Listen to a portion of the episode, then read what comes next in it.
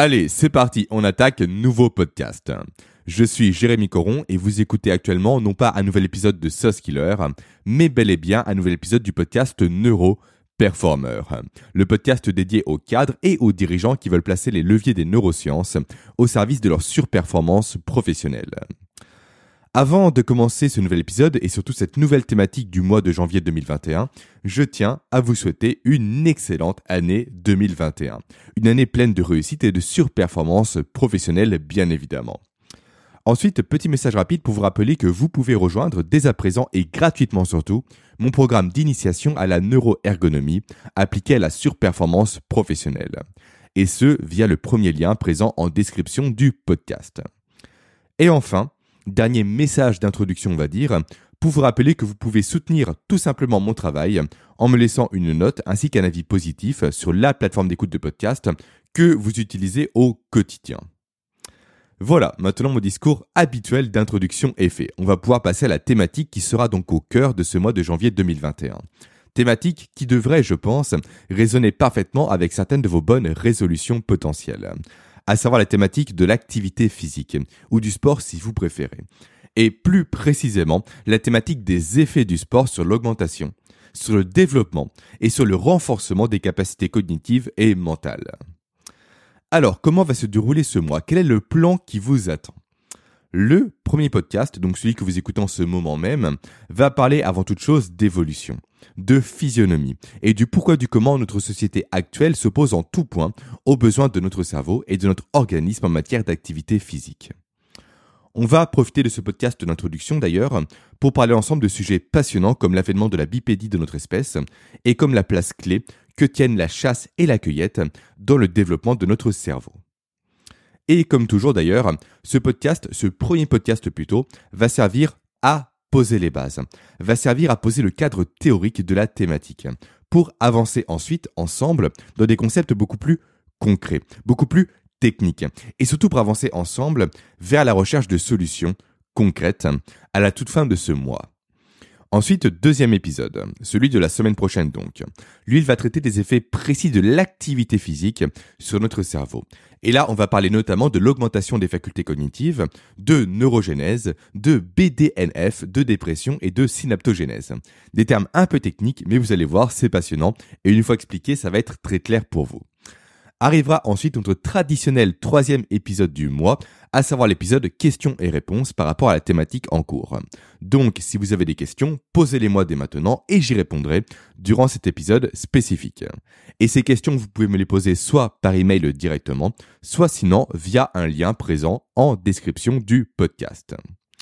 Et enfin, pour le dernier épisode de cette thématique, là, je me réserve, on va dire, deux possibilités soit je décroche un interview avec un coach sportif spécialisé dans l'entraînement cognitif et en neurotechnologie que j'ai contacté entre les fêtes. Pour l'instant, je n'ai pas encore de réponse, donc on verra bien s'il me répond positivement, négativement ou pas du tout. Affaire à suivre.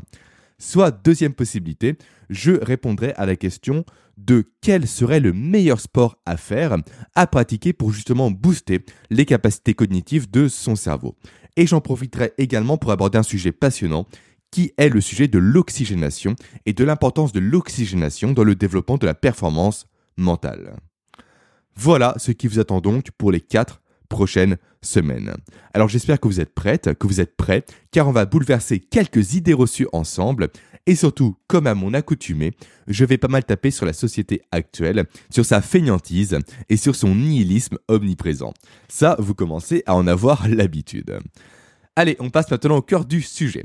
Alors, comme énoncé, avant de s'intéresser au comment la pratique d'une activité physique induit des bénéfices sur le cerveau, il est important de comprendre le pourquoi. Et il est d'ailleurs, je le répète assez souvent, toujours important de comprendre le pourquoi. Petit aparté rapide. En effet, comprendre le pourquoi est essentiel actuellement. Il faut toujours chercher à comprendre le pourquoi. Car en fait, sans comprendre le pourquoi des choses, on n'est jamais réellement en fait acteur, mais juste un suiveur. On ne devient jamais réellement autonome et on se contente au final uniquement du comment, donc on devient dépendant des autres. Et surtout, on se retrouve tenté tout simplement de suivre les effets de mode et non pas les principes fondateurs qui, eux, font réellement la différence. D'où l'importance, encore une fois, d'apprendre le pourquoi des choses, de creuser le pourquoi des choses avant de s'intéresser au comment. Bref, ça c'est un autre sujet. Donc, je disais quoi? Je disais qu'il est important de commencer par savoir le pourquoi notre cerveau réagit si bien au sport comme nous le verrons dans les podcasts suivants. Et pour comprendre le pourquoi, pour comprendre ça, il faut remonter à 2 millions d'années en arrière. Pourquoi 2 millions d'années en arrière? Car c'est là en fait que nos ancêtres ont commencé à devenir bipèdes. Et en fait, tout part de là. Tout part de la bipédie. Tout part de la transition qu'ont fait nos ancêtres entre la marche à quatre pattes et la marche à deux pattes. Transition qui a justement séparé en fait les premiers hominimes, autrement dit les premiers euh, minces, les premiers groupes d'hominidés, les premiers hommes, les premières formes d'humains, on va dire, de la lignée des singes. Lignée des singes qui continue d'ailleurs à être la lignée la plus proche de nous, la plus proche de ce que nous sommes aujourd'hui. Alors pourquoi tout part de là? Simplement car en passant de la position quatre pattes à la position deux pattes, nos ancêtres, et plus précisément le cerveau de nos ancêtres, l'organisme et toute la physionomie de nos ancêtres, ont dû s'adapter à tout le déséquilibre qu'induit la marche à deux pattes, qu'induit la marche à deux pieds. En effet, marcher sur deux jambes, qu'est-ce que ça implique? Cela implique pour le cerveau de constamment s'adapter à un déséquilibre, comme je viens de le dire. Cela implique de faire porter tout notre poids sur une seule jambe. Cela implique de devoir adapter la position de son pied, de sa jambe et du reste de son corps à un terrain qui varie constamment, qui parfois est en pente, qui parfois ne l'est pas, qui monte parfois, qui descend parfois, qui des fois est dur, qui des fois est mou, qui parfois glisse, qui parfois ne glisse pas, qui parfois est sec, qui parfois est humide et j'en passe. Et ça, on ne se rend pas compte. On ne se rend pas compte à quel point ça oblige notre cerveau à constamment analyser une multitude d'éléments et à coordonner une quantité quasiment infinie d'informations pour réguler l'activité musculaire de tout notre corps pour maintenir encore une fois l'équilibre de notre organisme. Là où à l'inverse, la marche à quatre pattes ne demandait pas autant d'efforts cognitifs à notre cerveau. Et c'est donc en ça que l'abipédie est clé pour comprendre le lien entre l'activité physique et l'augmentation de ses facultés mentales et intellectuelles.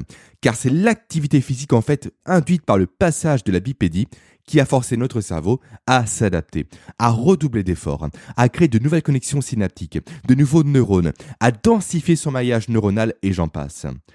Et tout ça a provoqué un résultat en fait qui parle de lui-même chez nos lointains ancêtres. Tout ça a conduit leur cerveau, et plus précisément l'hippocampe, une zone précise de leur cerveau dont je parlerai juste après, à gagner en volume. Signe qui prouve en fait à lui seul à quel point le passage du 4 pattes à la bipédie a été clé pour stimuler et pour développer le cerveau de nos ancêtres. Et donc forcément qui dit bipédie dit augmentation de l'activité physique. Et c'est ça le lien entre le passage à deux pattes et le sport et le cerveau. Ensuite, la bipédie va induire quelque chose d'autre qui est très intéressant. Elle va induire directement l'avènement des hommes chasseurs-cueilleurs. En fait, ça a été prouvé par la science, au travers de plusieurs études et d'analyses qui ont été menées notamment sur des fossiles, que les premiers hominidés, donc nos ancêtres, étaient probablement relativement, on va dire, sédentaires, et qu'ils se nourrissaient essentiellement, principalement de plantes qui poussaient autour de leur territoire en quelque sorte comme le font d'ailleurs encore beaucoup d'espèces animales sauvages aujourd'hui. Pas toutes, bien évidemment, mais une grande majorité d'entre elles. Quoique ça, ça change de, plus en plus, on va dire, à cause des hommes qui sabotent littéralement les environnements naturels de ces animaux. Bref, ça c'est autre chose. Revenons-en à nos ancêtres. Donc, nos ancêtres ont majoritairement vécu de façon sédentaire pendant plusieurs millions d'années. Et ce, jusqu'à il y a 2 millions d'années, où d'une part la bipédie est arrivée, et où d'autre part, facteur très intéressant qui a parfaitement coïncidé avec la bipédie, et heureusement d'ailleurs, et donc où d'autre part, l'environnement de nos ancêtres a commencé à devenir plus sec, où la végétation a commencé à se limiter, où le climat s'est globalement rafraîchi. Donc d'un côté, la bipédie est survenue, et en même temps, à quelques mois près, quelques jours près, à quelques centaines d'années près, peu importe, le climat s'est détérioré. Et donc, à cause de ça, nos ancêtres ont dû s'adapter. De toute façon, en fait, chose importante à avoir à l'esprit, tout n'est qu'adaptation au cours de notre évolution. Et ça, on en parlera en détail à la fin du podcast. Car en fait, l'adaptation est juste clé quand on veut développer ses capacités mentales, physiques, intellectuelles et cognitives. Donc, nos ancêtres ont dû s'adapter. Et ils ont commencé en fait à changer leur façon de se nourrir, notamment en adoptant la pratique de la chasse et en parcourant de très très longues distances pour se fournir en végétaux et en tubercules, et non pas en sucre raffiné et en fast-food. Ça c'est autre chose, passons. Et du coup en fait ce mode d'alimentation, ou plutôt ce processus d'alimentation pour se fournir en nourriture, a été à l'origine de cette lignée du chasseur-cueilleur. Et ce mode de vie, nous l'avons tout simplement conservé durant deux millions d'années, jusqu'à l'avènement de l'agriculture et de l'élevage il y a tout juste 10 000 ans. Alors, pourquoi je vous parle de ça? Quel est le lien entre la chasse, la cueillette, le sport et le cerveau? J'y viens. En fait, là où la cueillette unique de baies et de, euh, et de tubercules dans son propre territoire ne demandait aucun effort cognitif et physique à nos ancêtres, à l'inverse, la chasse et la cueillette éloignées, on va dire, ont demandé quant à eux de réels efforts au cerveau et à l'organisme, au cerveau et à l'organisme de nos ancêtres. Déjà, à l'organisme, dans le sens de longues marches, dans le sens où des sprints, des courses de fond et j'en passe ont représenté un très beau panel d'activités physiques auxquelles se sont adonnés nos ancêtres. En tout cas, un bien plus large panel d'activités physiques que celui pratiqué par leurs cousins, les singes. Et surtout un bien plus large panel d'activités physiques que celui que nous pratiquons nous aujourd'hui. Mais ça, on en parlera un peu plus tard. Donc ça, c'est pour la partie organisme. Maintenant, passons à la partie cerveau. Et là, ça devient véritablement intéressant. Véritablement intéressant dans le sens où l'avènement de la chasse et de la cueillette ont conduit nos ancêtres à se confronter à de nombreux défis, comme le défi de la connaissance géographique, comme le défi de la connaissance des territoires de chasse, comme le défi de la connaissance également des aliments qui étaient comestibles et des aliments qui, eux, ne l'étaient pas. Et ça, ça a contribué fortement à développer l'hippocampe, la fameuse zone de notre cerveau qui est la zone dédiée à la navigation et à la mémorisation. Également, l'avènement de la chasse et de la cueillette a poussé nos ancêtres à développer leur faculté à épier leur proie, à repérer les traces de leur proie, à les traquer, à les suivre, à les identifier, à les analyser. Tout ça, encore une fois, a stimulé le cerveau. Et ensuite, c'est greffé à ça, car forcément les animaux se sont adaptés eux également à leur nouveau prédateur qu'était l'homme à l'époque.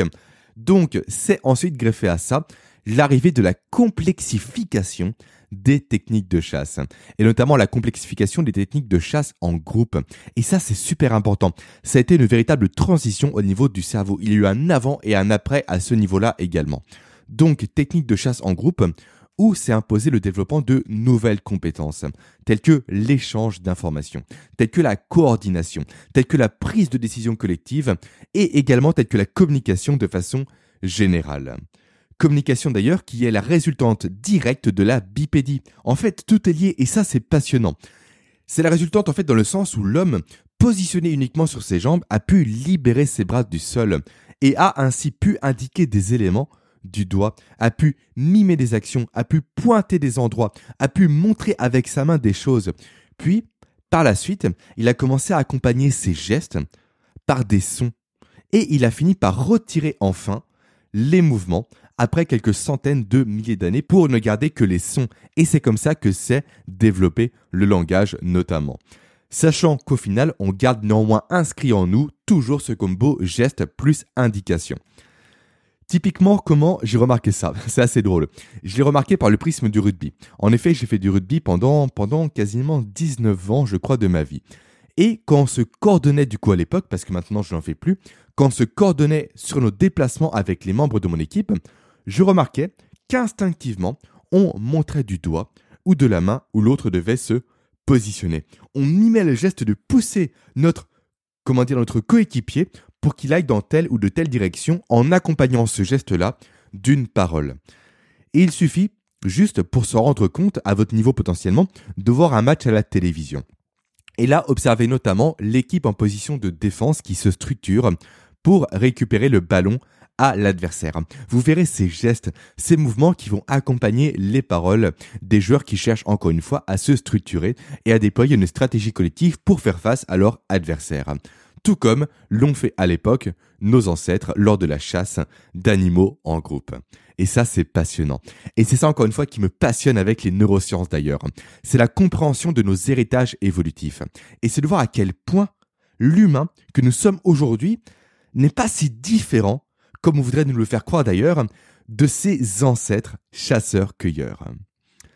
Et du coup, pour reprendre le fil du podcast, parce que je me suis quelque peu éloigné, on va dire, en fait, la nécessité du développement des nouvelles compétences que sont le repérage spatial, la coordination, encore la communication, a induit à nouveau un développement du cerveau, et notamment encore une fois un développement de l'hippocampe et également du cortex préfrontal. Après, vous allez potentiellement me dire, en tout cas, penser plutôt parce que me dire ce serait assez compliqué via le podcast, me dire que certains animaux ont les mêmes comportements, sont également des chasseurs ou des cueilleurs, et que donc au final il n'y a rien d'exceptionnel et d'unique dans notre évolution. Alors certes, oui, des animaux ont adopté et adoptent encore d'ailleurs le même comportement que nous. Mais les hommes en fait ont poussé ce comportement-là de chasse et également de cueillette beaucoup plus loin, de façon beaucoup plus beaucoup plus stratégique, avec plus d'implication et plus de volonté.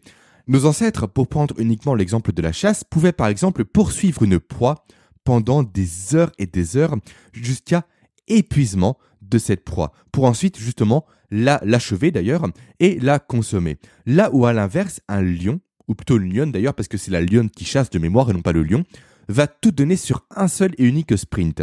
Et si cette proie qu'elle chasse lui échappe, alors elle va abandonner. Donc dans ce cas-là, l'aspect stratégique, l'aspect prise de décision, l'aspect communication sont ici beaucoup moins présents, voire inexistants. Et à ça s'ajoute bien évidemment la bipédie, qui impose encore une fois au cerveau l'analyse constante du terrain et de l'environnement pour maintenir l'équilibre au niveau du corps. On n'a juste pas idée vraiment à quel point notre cerveau est une machine géniale. C'est fou à quel point notre cerveau est fantastique, je trouve. Bref, tout ça pour en arriver au point central de ce podcast d'introduction à cette thématique du sport en lien avec le développement cognitif. Le point 2, c'est par la pratique de l'activité physique que notre cerveau s'est développé.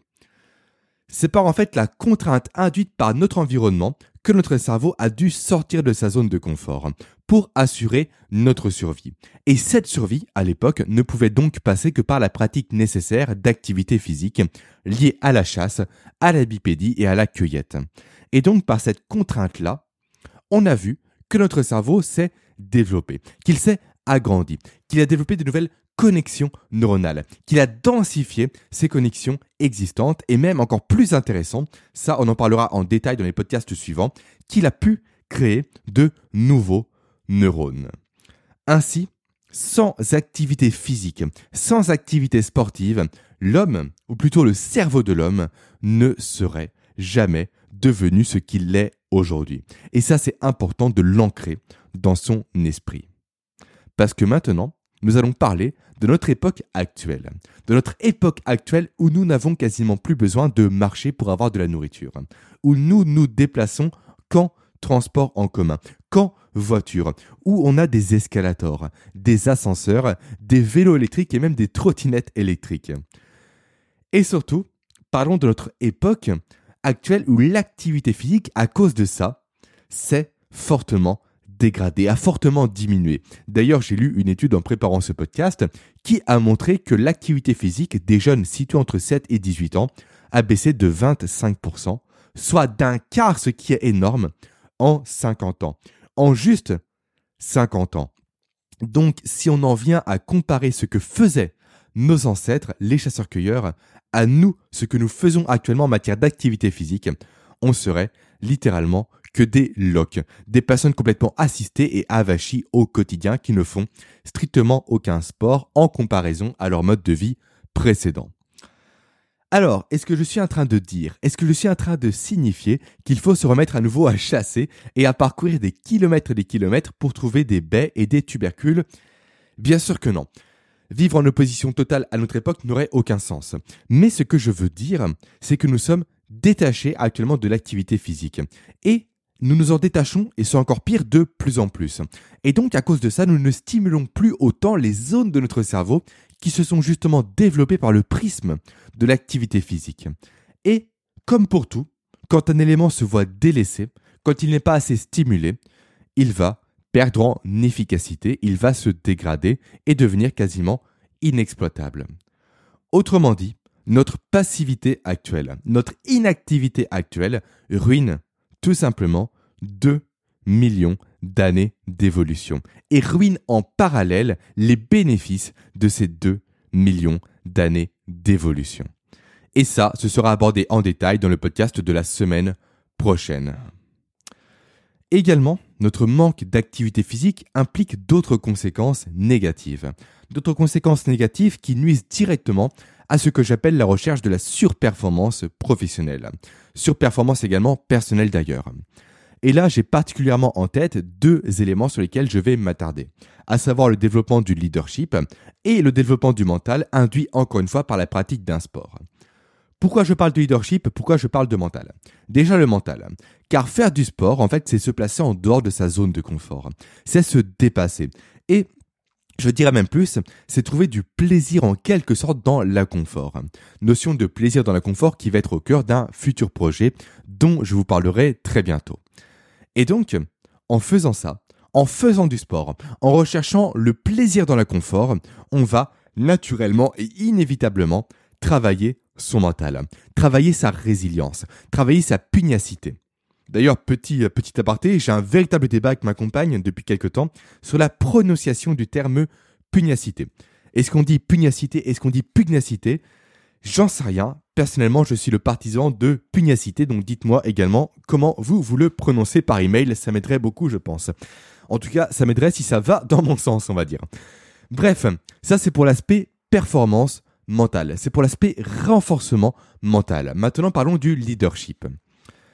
Alors, en quoi le sport induit un meilleur leadership?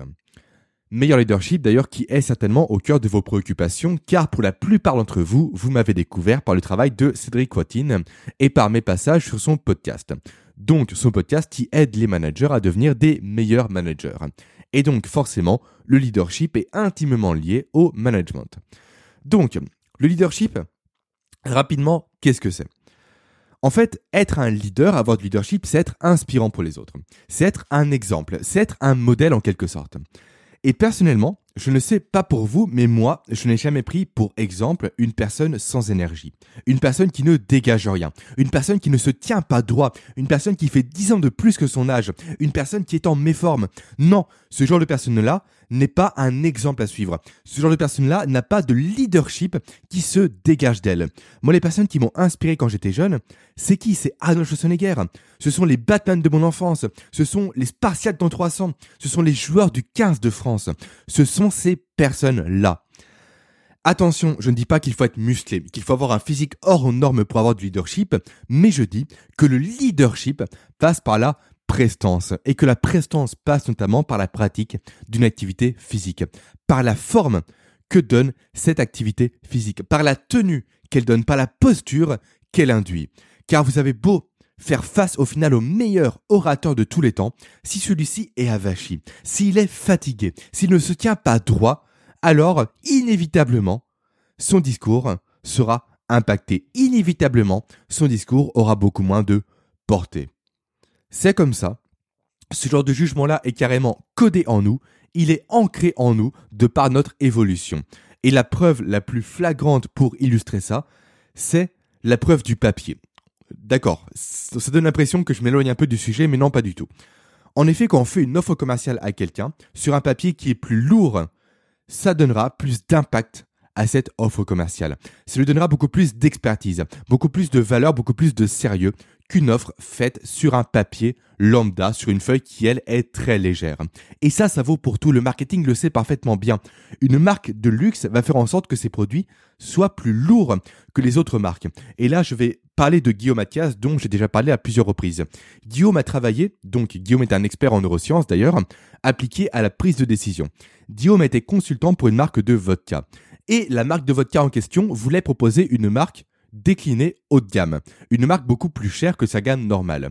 Et pour donner l'impression justement de, luxe, l'impression de valeur augmentée, tout simplement, ils ont travaillé avec Guillaume sur le poids de la bouteille. Les deux vodkas, les deux liquides étaient quasiment les mêmes, mais le poids de la bouteille à haute valeur était beaucoup plus lourde, donc donnait plus d'importance, plus de préhension dans la main, ce qui augmentait la valeur perçue encore une fois de ce produit. Donc, tout ça pour dire que dans le cerveau, tout n'est que perception. Tout est perception. Et quand on apprend à jouer sur les codes de la perception de notre cerveau, et du cerveau des autres d'ailleurs, on peut plus facilement atteindre le niveau de surperformance et de valeur perçue. Et c'est ça en quoi le sport donne de l'importance au leadership et à la posture que doit adopter un leader pour justement dégager une aura particulière qui va faire que les autres vont le suivre beaucoup plus facilement. Donc, tout ça pour dire, je me suis quelque peu enflammé, j'en ai conscience, tout ça pour dire que de pratiquer un sport ou une activité physique est juste l'une des meilleures stratégies pour respecter sa physiologie, pour booster les performances de son cerveau, comme on en parlera la semaine prochaine, pour développer également son mental, sa résilience, sa pugnacité et pour augmenter son leadership. Et ça, c'est sans parler des bénéfices sur la santé, sur la longévité, sur le stress ou encore sur le sommeil qu'induit la pratique d'une activité physique. Nous sommes dans une société, et je vais conclure sur ça je pense d'ailleurs, une société où on n'écoute plus notre corps, où on n'écoute plus notre organisme. Et surtout, nous sommes dans une société où on ne se place plus dans l'inconfort, dans la recherche de challenge, dans le dépassement de soi.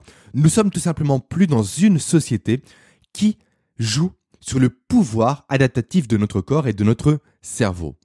Pourtant, c'est ce pouvoir-là qui nous a définis en tant qu'espèce.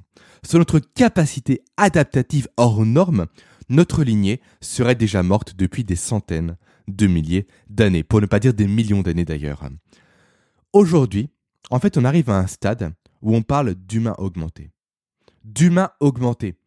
Mais, merde, on parle d'humain augmenté, mais avant de parler d'humain augmenté, on devrait peut-être prendre le temps de redevenir ce qui a fait de nous les leaders de cette planète.